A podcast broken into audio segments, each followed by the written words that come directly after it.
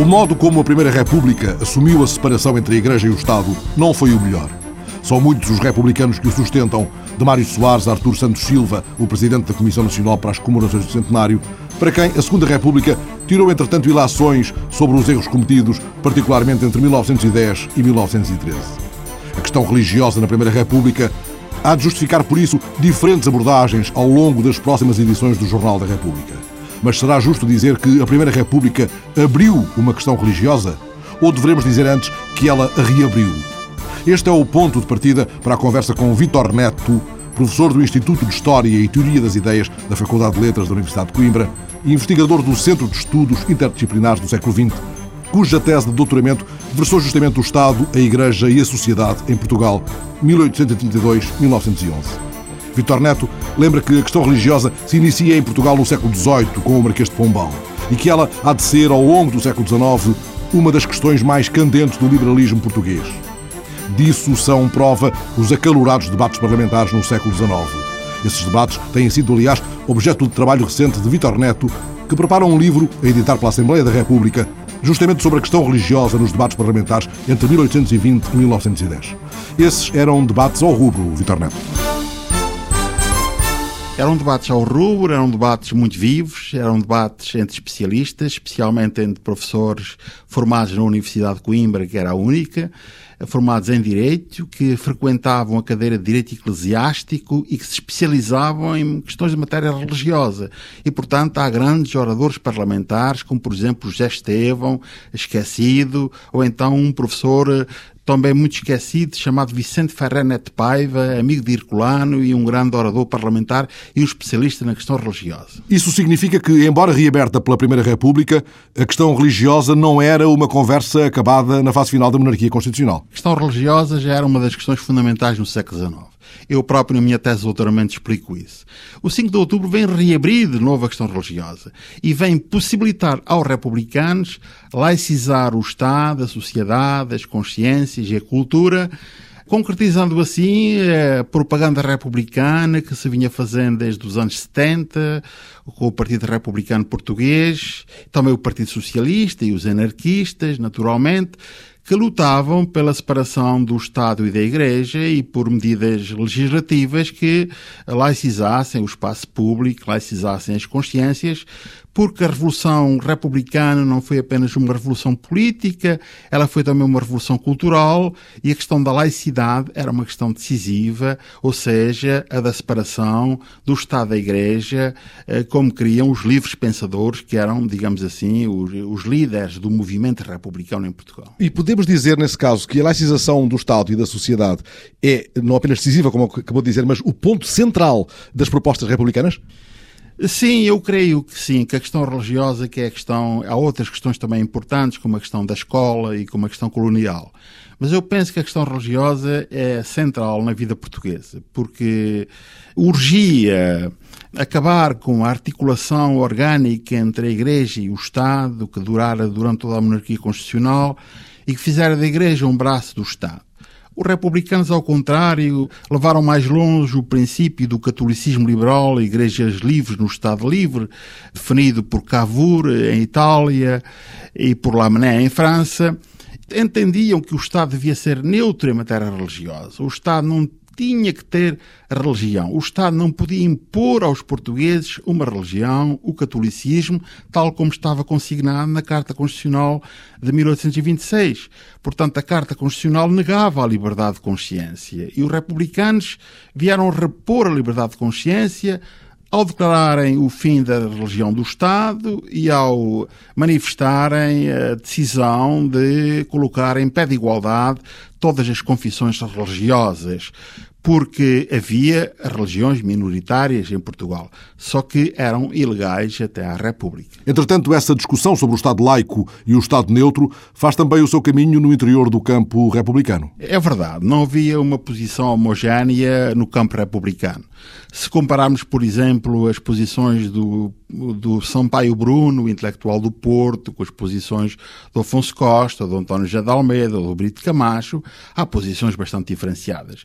Havia uma linha dentro da República mais moderada, que entendia que se podia fazer uma separação em Portugal semelhante à separação brasileira de 1890, que era uma lei moderada, e havia a posição mais jacobina, que é a posição de Afonso Costa e, de alguma forma, de António José de Almeida. Lembremos aqui que, eh, não só pela elaboração da lei da separação, mas também pelas declarações que fez, o Afonso Costa declarou que em Portugal dentro de duas ou três gerações, a religião deixaria de existir. Ainda que a transcrição dessa frase seja polémica. Eh, sim, é polémica. O professor Oliveira Marques, por exemplo, negava que ele tivesse feito essa afirmação. Mas parece que em sessão branca da maçonaria que ele declarou isso. E mesmo lendo a República do António José de Almeida, o jornal República, António José de Almeida também dizia que, por via evolutiva, a religião tendia a desaparecer em Portugal eram afirmações realmente extremadas, não é? Que não tinham em conta a realidade do país, um país fundamentalmente católico. Em 1999,8% da população portuguesa declarava-se católica, os meios rurais eram católicos, embora houvesse uma distinção, haja uma distinção a fazer entre o centro e o norte, onde a religião católica estava profundamente enraizada, e Lisboa e o sul do país, onde a indiferença religiosa era de facto maior. Eu, nos meus estudos, apurei isso e vi, por exemplo, que na Diocese de Évora uma boa parte da população era indiferente em matéria religiosa e, sobretudo, em Beja, onde a desorganização da Igreja era por demais evidente. Ora, a legislação publicada logo em 1910, ainda antes da Lei da Separação, é recebida com muita crispação pelo Episcopado. Um dos pontos mais sensíveis é aquele que se prende com a ligação entre a Igreja e o ensino. Na verdade, quando se implantou a República, o episcopado português reagiu de acordo com uma doutrina da Igreja estabelecida por Leão XIII no século XIX, finais do século XIX, que é a doutrina do Rala Imã segundo a qual a Igreja não deveria opor-se aos regimes. A questão do regime não era fundamental. O que importava à Igreja era opor-se, eh, sobretudo, a normas decididas governamentais que pusessem em causa os interesses da Igreja. E por isso nós verificamos que quando a República se implantou, vários bispos escreveram ao governo e a Afonso Costa dizendo que aceitavam a República. E mais, alguns bispos mandaram içar nos seus passos episcopais a bandeira republicana.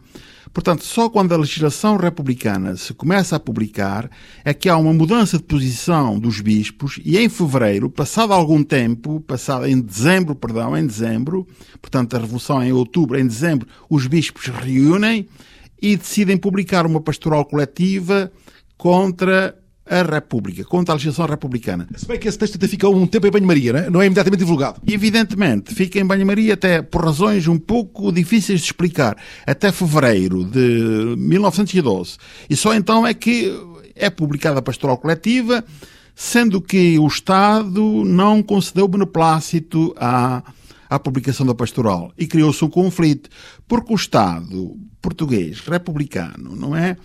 Reassumiu o regalismo oitocentista, isto é, reassumiu a doutrina segundo a qual, nas relações entre o espiritual e o temporal, o temporal deveria sobrepor-se ao espiritual e devia controlar os documentos da Igreja através do tal beneplácito régio que vinha desde a Idade Média. Extremados assim os campos, podemos falar mesmo em guerra religiosa neste tempo ou é desmesurada esta definição? Não é desmesurada de modo nenhum. Travou-se de facto uma guerra religiosa no país inteiro, no país profundo, no país rural, no país das aldeias, das comunidades. Há divisões entre comunidades, há divisões entre famílias, há divisão no clero. O baixo clero cindiu-se, a grande maioria do clero rejeitou as pensões previstas na lei de 20 de abril de 1911 do Afonso Costa. Mas muitos aceitaram. Alguns aceitaram, cerca de, eh, segundo os nomes que vêm publicados no Diário da República, 766 padres teriam aceito as pensões mas eles, muitos deles declararam que aqueles nomes tinham sido usados abusivamente pelos republicanos. Na verdade, mesmo assim, é um número muito pequeno se atendermos ao facto de haver em Portugal 5.935 sacerdotes. Portanto, a esmagadora maioria do clero colocou-se ao lado dos seus bispos e, não obstante a organização dos párocos republicanizados. Porque aqui, entre os que pediram a pensão, temos que distinguir dois grupos. Um grupo que era muito pobre e que necessitava da pensão para sobreviver e um outro grupo que tinha sido, de facto, republicanizado. E havia padres republicanos.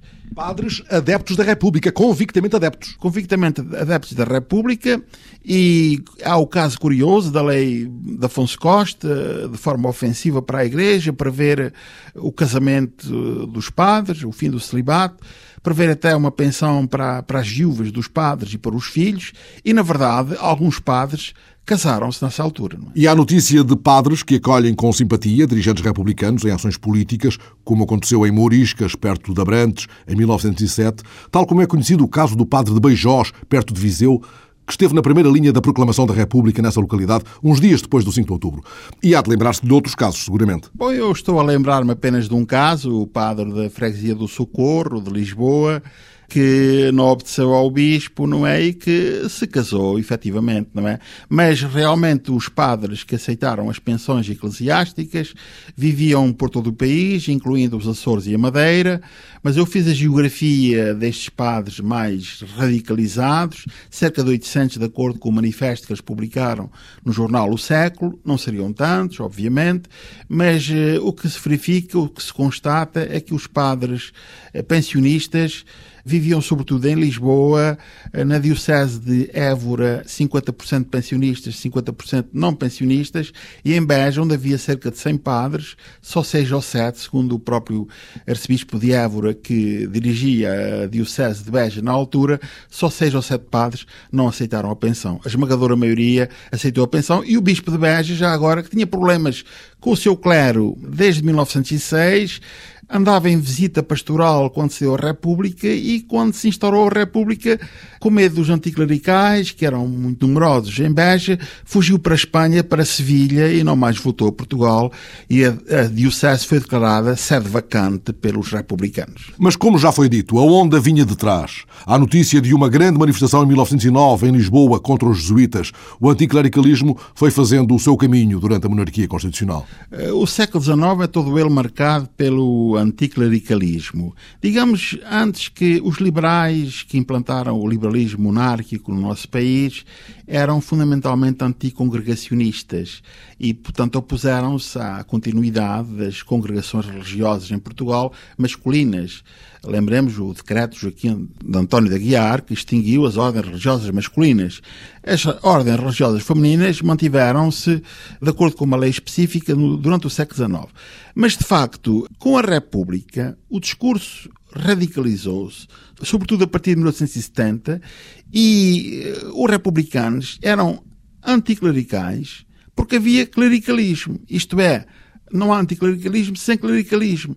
São duas faces da mesma moeda. E, portanto, os republicanos opunham-se aos jesuítas, à continuidade dos jesuítas, das congregações religiosas em Portugal e, portanto, uma vez implantada a República, expulsaram os jesuítas extinguiram as ordens religiosas masculinas. Mas já que me fala nessa manifestação de 1909, ela foi de facto imponente Segundo a imprensa, não sabemos se este número será exato, teriam participado na manifestação cerca de 100 mil pessoas, o que é um número bastante grande. Foi de facto impressionante, como se percebe pelos jornais da época. Ora, consumada a República, o governo provisório foi imediatamente produzindo legislação, logo a partir de dia 8 de outubro, com o decreto que repõe em vigor as leis de Pombal contra os jesuítas e a lei de Joaquim António de Aguiar, que extingue as ordens religiosas. A 22 sai um decreto que suprime o ensino da doutrina católica nas escolas. A 23 é extinto à Faculdade de Teologia da Universidade de Coimbra. A 3 de novembro sai a lei do divórcio e, no preciso dia 25 de dezembro, é publicada a legislação sobre a família.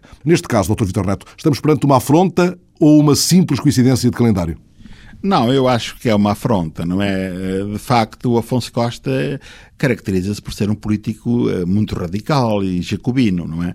E digamos que a sua lei, a sua lei que representou na época e na conjuntura do momento, representou uma derrota evidente para a Igreja Católica, eh, no entanto, a lei acabou por ser um entrave à estabilidade do movimento republicano e do regime republicano. E podemos dizer que uma das causas do 28 de maio de 1926 é precisamente a legislação de Afonso Costa, muito radical. Porque nós quisemos fazer em Portugal em poucos meses o que os republicanos fizeram em França em 30 anos. A Terceira República Francesa tomou todas as medidas no sentido da laicização eh, da sociedade, do Estado, das consciências, durante 30 anos. Lembremos que a lei, a Terceira República é dos anos 70, não é? O seu início, a lei da separação, é de 1905. Enquanto em Portugal se publicou uma lei da separação sem o Parlamento reunido, é um decreto-lei que é publicado. Não há, como em França, uma discussão a partir de um relatório que foi feito em França por Aristide Barrayan, que serviu depois de base de discussão a todos os parlamentares até a aprovação da lei. Em Portugal não é por decreto-lei. Eh, depois o Parlamento reuniu-se, aprovou uma nova Constituição e a Constituição limitou-se a consagrar no seu texto a lei da separação. Regressemos, entretanto, ao momento em que alguns bispos aceitam içar a bandeira da República. O que é que isso significa, dado o alto valor simbólico associado? Sim, eu tive acesso ao, ao arquivo do Afonso Costa através do professor Oliveira Marques há alguns anos e li lá algumas cartas de bispos dizendo que realmente tinham autorizado que a bandeira republicana fosse içada nos passos episcopais. Eu penso que isto decorre da doutrina da Igreja Católica. Uma encíclica sobre o Ralliman, publicada em 1891, intitulada Homilia de Solicitude, ela foi publicada para a França, mas depois foi tomada para todos os países, e aí o que se afirmava é que a Igreja não devia contestar os regimes políticos, não se podia opor aos regimes políticos. A Igreja devia, ao contrário, contestar a legislação de qualquer regime desde que ele atentasse contra os interesses da Igreja. Portanto, os bispos, ao ser proclamada a República, limitaram-se a seguir a doutrina do Ralima na primeira fase, não é? Entretanto, o bispo que mais firmemente resistiu foi o bispo do Porto, Dom António Barroso, ao ponto de Afonso Costa o chamar a Lisboa para o destituir. O António Sousa Barroso teve que se julgar a Lisboa para ser interrogado pelo próprio Afonso Costa pelo facto de, de, não ter cumprido com a legalidade. É um facto também que ele não cumpriu com a legalidade republicana. Mas foi o primeiro passo para um fenómeno curioso, é que todos os bispos, em 1912, foram destituídos das suas dioceses. Entre 12 e 14, não havia nenhum bispo a residir na sua diocese, o que enfraquecia, obviamente, a própria Igreja Católica. Isto foi retomado mais tarde, foi retomado mais tarde. E só com o sidonismo é que o problema foi resolvido. Lembro, uma vez que estou a falar do sidonismo, recordo aqui que durante a ditadura de Sidónio Pais, o Ministro da Justiça, Moura Pinto, eh, fez uma revisão da lei da separação, tornando-a mais moderada e eh, afastando os aspectos mais gravosos para o clero, nomeadamente o uso de vestes talares no espaço público, não é? O doutor eh, queria até que, ou crê, ou admite a suposição de que esse texto pode ter sido produzido pelo Brito Camacho. É, a introdução. O Brito Camacho era um excelente jornalista, um excelente escritor, e devido ao brilhantismo da introdução, houve quem dissesse em Portugal que o texto era de Brito Camacho. Quero dizer que Moura Pinto estava muito ligado a Brito Camacho. Brito Camacho e a União Republicana apoiaram o sidonismo, não é? Ainda que com ele se tenham vindo a desiludir. Há, contudo, um momento em que altos dirigentes republicanos, como José Relvas e Bernardino Machado, tentam o diálogo com Santa Sé, mas o milagre não foi possível. Uh, não, não foi possível, não é? Porque a Igreja Católica, a Igreja Romana não aceitava entabular negociações com uma república tão radical, não é? E, portanto, uh, só com Egas Muniz, que era embaixador de Portugal em Madrid, foi possível estabelecer negociações com o Núncio Ragonesi em Madrid, que depois se deslocou a Portugal e as relações foram estabelecidas, creio que no tempo de Sidónio Paz. E, portanto, só quando as condições foram mais propícias, quando tinha sido feita a revisão da lei da separação, só nessa altura é que estavam criadas condições para uma aproximação com o Estado, que é depois consagrada na presidência de António José de Almeida, que exerceu o cargo durante os quatro anos e que organizou uma cerimónia muito simbólica na Ajuda, em Lisboa, no Palácio da Ajuda, a cerimónia de imposição do barrete cardinalício ao Núncio Locatelli. É mais do que um gesto apaziguador. Exatamente, é mais do que é um facto político, é um fenómeno político que de facto procura, procura aproximar definitivamente a Igreja da República, porque a República necessitava da Igreja para tentar uma última estabilização, que não conseguiu devido ao facto dos confrontos políticos serem múltiplos nos anos 20 e devido ao facto da conspiração republicana ser permanente até 1926. Crê que os excessos anticlericais da Primeira República foram um dos fatores decisivos para o seu declínio e descrédito? Eu creio que sim, porque Afonso Costa com a publicação da sua lei tão radical e da restante legislação em matéria religiosa, esvaziou o centro político, não é? Antagonizou posições, perdeu o país rural, o país dos campos. E lembremos que Portugal era ainda na altura um país fundamentalmente agrícola, fundamentalmente rural, e portanto a República perdeu a sua base social de apoio e criou antagonismos onde eles não eram necessários, rivalidades, disputas, lutas várias entre o clero, entre as populações, desassossegou a consciência dos portugueses. E, portanto, eh, penso que se tivesse sido publicada uma lei mais moderada, embora Afonso Costa tivesse dito que ia publicar uma lei à portuguesa, o que é certo é que a lei é uma lei mais à francesa eu confrontei o texto francês com o texto português e, na verdade, os textos são muito próximos. E, portanto, é uma lei muito distante da lei moderada do Brasil, ou mesmo da separação dos Estados Unidos da América. E se Afonso Costa tivesse publicado uma lei menos radical, talvez não tivesse havido a questão religiosa tão profunda que, de facto, se instalou no seio, no interior mais profundo da sociedade portuguesa e é uma das causas do ódio de milhares de portugueses à República, especialmente ao Partido Democrata, dirigido por Afonso Costa, que hegemonizou, digamos assim, a vida política em Portugal, embora a República tivesse conhecido 44 governos, uma grande instabilidade política e, portanto, sem a existência de uma estabilidade política e social, não era possível consolidar um regime e por isso a República criou condições para, de facto, para a ditadura de 1926. É? Ora, a lei da separação, que tanta crispação provocou na sociedade portuguesa e tantos anticorpos haverá de criar a imagem que a Primeira República deixa para a história, foi redigida por Afonso Costa num palacete da Foz do Arelho, propriedade de Francisco Grandela, um mecenas e um filantropo da Primeira República. A casa onde Afonso Costa se refugiou para ultimar um dos documentos mais polémicos da Primeira República é hoje propriedade da Fundação Inatel, que ali mantém um centro de férias. Ao aceitar ser cicerone do repórter André Cunha, na casa onde Afonso Costa escreveu a Lei da Separação, Vítor Ramalho, presidente da Fundação Inatel, ajuda a fazer para o Jornal da República uma ficha conversada sobre a figura de Francisco Grandela, animador dos Macavencos, financiador de conspirações republicanas e membro da Variação Republicana de Lisboa em 1908. O Grandela que, como é sabido, é mais conhecido pelos armazéns Grandela que existiram em Lisboa e que existem ainda, embora com outra configuração. Ele não é natural de cá. Ele é natural de Aveiras de Cima, era natural de Aveiras de Cima, ali do Conselho da Zambuja. Foi muito novo para Lisboa. Ele foi para Lisboa trabalhar com 13 anos como Marçano, Marçano, Marçano. Aprendiste caixeiro. Exatamente. Depois voltou eh, para Aveiras de Cima, retorna a Lisboa com cerca de 19 anos, aí é primeiro caixeiro. Os armazéns Grandela são comprados muito mais tarde. Ele, depois de ser caixeiro, eh, toma de, de trespasse um primeiro estabelecimento na Baixa, que se chamava. Uh, fazendas barata hum, e mais tarde adquire uma casa com dois pisos ao lado do que é hoje o Monte Pio, que dava para a Rua do Ouro e também abriu ulteriormente para a Rua do Carmo, onde foram os armazéns Grandela. Era um, de facto um homem de um empreendedorismo enorme.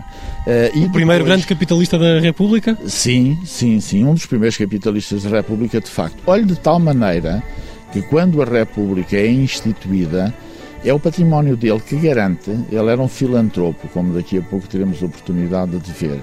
Ele era um filantropo e, com o património que tinha quando a República é implantada, é esse património que parcialmente garante a obtenção de créditos no estrangeiro por parte da República. Ele só toma contacto com a Foz do Arelho uh, e com a beleza desta região mais tarde. O grande impulso que o Grandela deu a esta terra e também aquilo que ele próprio foi, tem muito a ver com a força da natureza que aqui deste alto, da unidade hoteleira da Fundação Inatel, pode constatar. Ele idealizava a Foz do Arelho, quando a descobriu, como uma futura Veneza. E adquiriu o Palacete, onde vamos estar daqui a pouco, eh, exatamente com esta concepção de poder aqui realizar com os amigos, a partir também da gastronomia, ele criou, eh, é interessante, uma associação que se chamou os Macavencos, que eram homens ligados profundamente ao gosto da comida, da gastronomia, porque eram através dela que se faziam tertúlias. Ele era de tal maneira empreendedor que há até uma singularidade interessante. Já com 70 anos, mesmo 70 anos, fruto desta dádiva aos outros, muito forte, os filhos intentaram uma ação de interdição por prodigalidade ao Grandela. Tinha ele 70 anos, veja bem. Então, disseram ao pai: não gastes o nosso dinheiro todo. Não meteram uma ação a dizer: este homem, que é nosso pai, deve ser proibido de gerir. Por isso, simplesmente. Não fosse ele desatar por aí a abrir escolas. Exatamente, não fosse ele desbajar o dinheiro que ele desejava. Bom, e o pai respondeu-lhes: como é que um homem com 70 anos é objeto de uma ação de interdição dos seus próprios filhos. Isto diz-lhe tudo quanto à personalidade dele, um homem de entrega total aos outros e sacrificando o seu património, evidentemente, a criação do bairro operário, as escolas de construção dele próprio, com o dinheiro do bolso dele, as escolas móveis, as ações que desenvolveu eh, aqui perto, nas Caldas da Rainha, eh, na relação que tinha com o Bordalo Pinheiro, uma das personalidades marcantes de amizade também, tudo isso. Tudo isso. Vamos então deixar esta fantástica vista da Foz do Arelho e dar um pulo a um desses exemplos dessa faceta filantropa do Francisco Grandela, que é a escola. Uh, exatamente, aqui, uh, aqui na Foz do Arelho, exatamente. Ora bem, aqui estamos diante da escola que o Francisco Grandela mandou construir. Como vê, preservou-se a referência construída pelos armazéns Grandela. E é interessante, todas as escolas que ele mandou construir têm esta simbologia, que é a simbologia maçónica. Veja as colunas do templo, veja o triângulo. Uh, a estrela? A estrela, exatamente. Tudo isto uh, tem a ver, de facto, com a simbologia maçónica. E é interessante. Vamos entrar. Que, eh, vamos, vamos entrar, sim. Até podemos ver se a professora está. A vossa.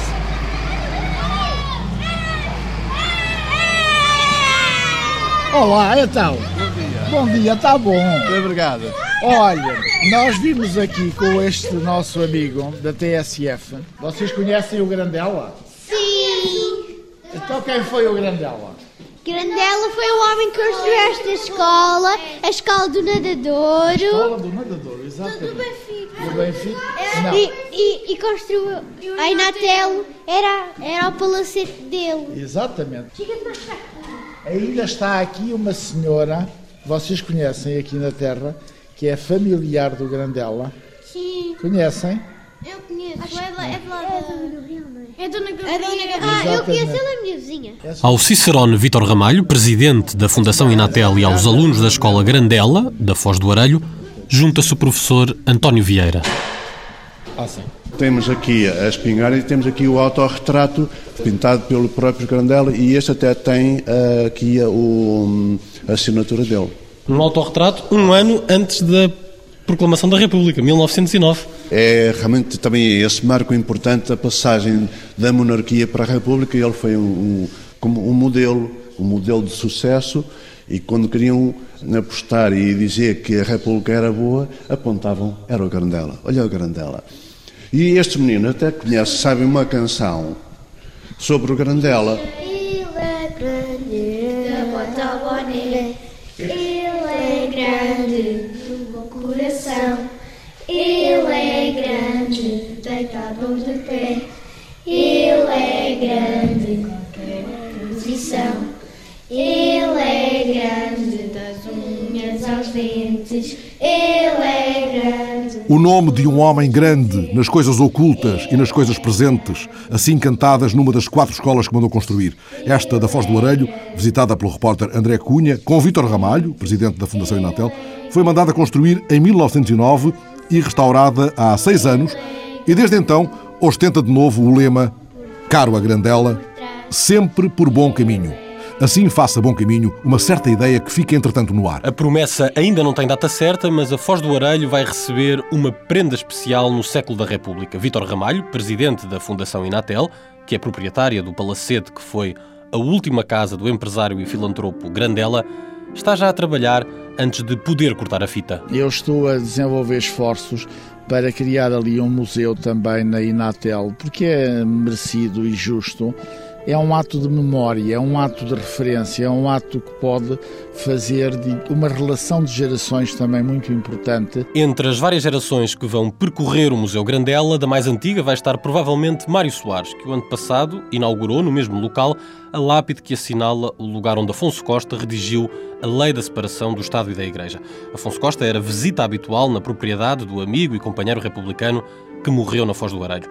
Foi ao lado do busto de Francisco Grandela que Vítor Ramalho sobrevoou outras ideias com que a Fundação Inatel se vai juntar aos 100 anos da República. A pairar pelo programa, que ainda é ultimado por estes dias, está a sombra esvoaçante de uma das provas do Campeonato do Mundo de Parapente. Vai ser nos céus de Linhares da Beira. É um circuito uh, importante do ponto de vista desportivo, muito semelhante em termos de forma àquilo que é feito na Fórmula 1 os países candidatam-se e aqueles que têm melhores características para a resposta ao circuito são admitidos. Por cima da Serra da Estrela, Vítor Ramalho ergue já o olhar para as bandeiras da República que mais alto vão voar neste 2010. Nessa cooperação com o centenário, como vai haver uma retransmissão televisiva, seguramente, até internacional, porque é um acontecimento desportivo de relevo, possibilitar-se-á seguramente que alguns dos parapentes possam ter a bandeira da República. O verde e o vermelho no céu azul de agosto, em Linhares da Beira, é o destaque desportivo das comemorações. Na cultura, o Teatro da Trindade em Lisboa, também propriedade da Inatel, vai ensaiar uma aproximação aos 100 anos da República. A projeção das peças de teatro que eu espero concretizar, sobretudo no segundo semestre, vão ter o cunho muito ligado à República, com iniciativas, hum, se não ligadas à República, pelo menos da nossa própria história, daquilo que nós somos como portugueses com autores portugueses. No palco do Teatro da Trindade, no futuro Museu Grandela ou nos céus da Serra da Estrela, a Fundação Inatel vai celebrar 75 anos de vida com o centenário da República como uma das peças principais do cenário da festa.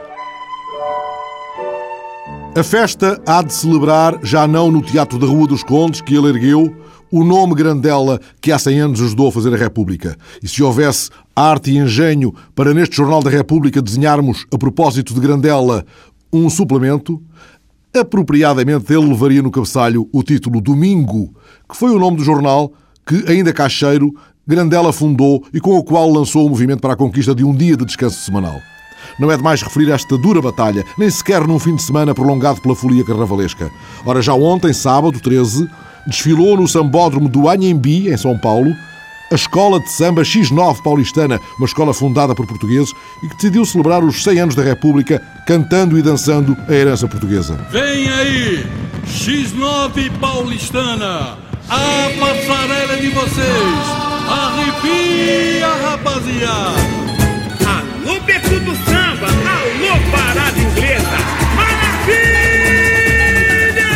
Escutamos em fundo o samba oficial da X9 paulistana, cujo refrão lança perfume sobre o centenário. Ora, pois, quem vem aí é a X9 com certeza. Valente, guerreira, luso-brasileira, canta a herança portuguesa. O enredo da X9 paulistana este ano tem um tema inequívoco: do além-mar, a herança lusitana nos une. Ontem, no Sambódromo Paulistano, um dos carros alegóricos enaltecia a língua comum, representando os gigantescos livros de autores portugueses, de Camões a Saramago. A República veste as suas fantasias no curso paulistano e há de cheirar a manjerico nas marchas populares de Lisboa, mas esse é ainda um segredo dos ensaiadores. A próxima edição do Jornal da República há de estar no quiosque da rádio no próximo domingo, a esta hora.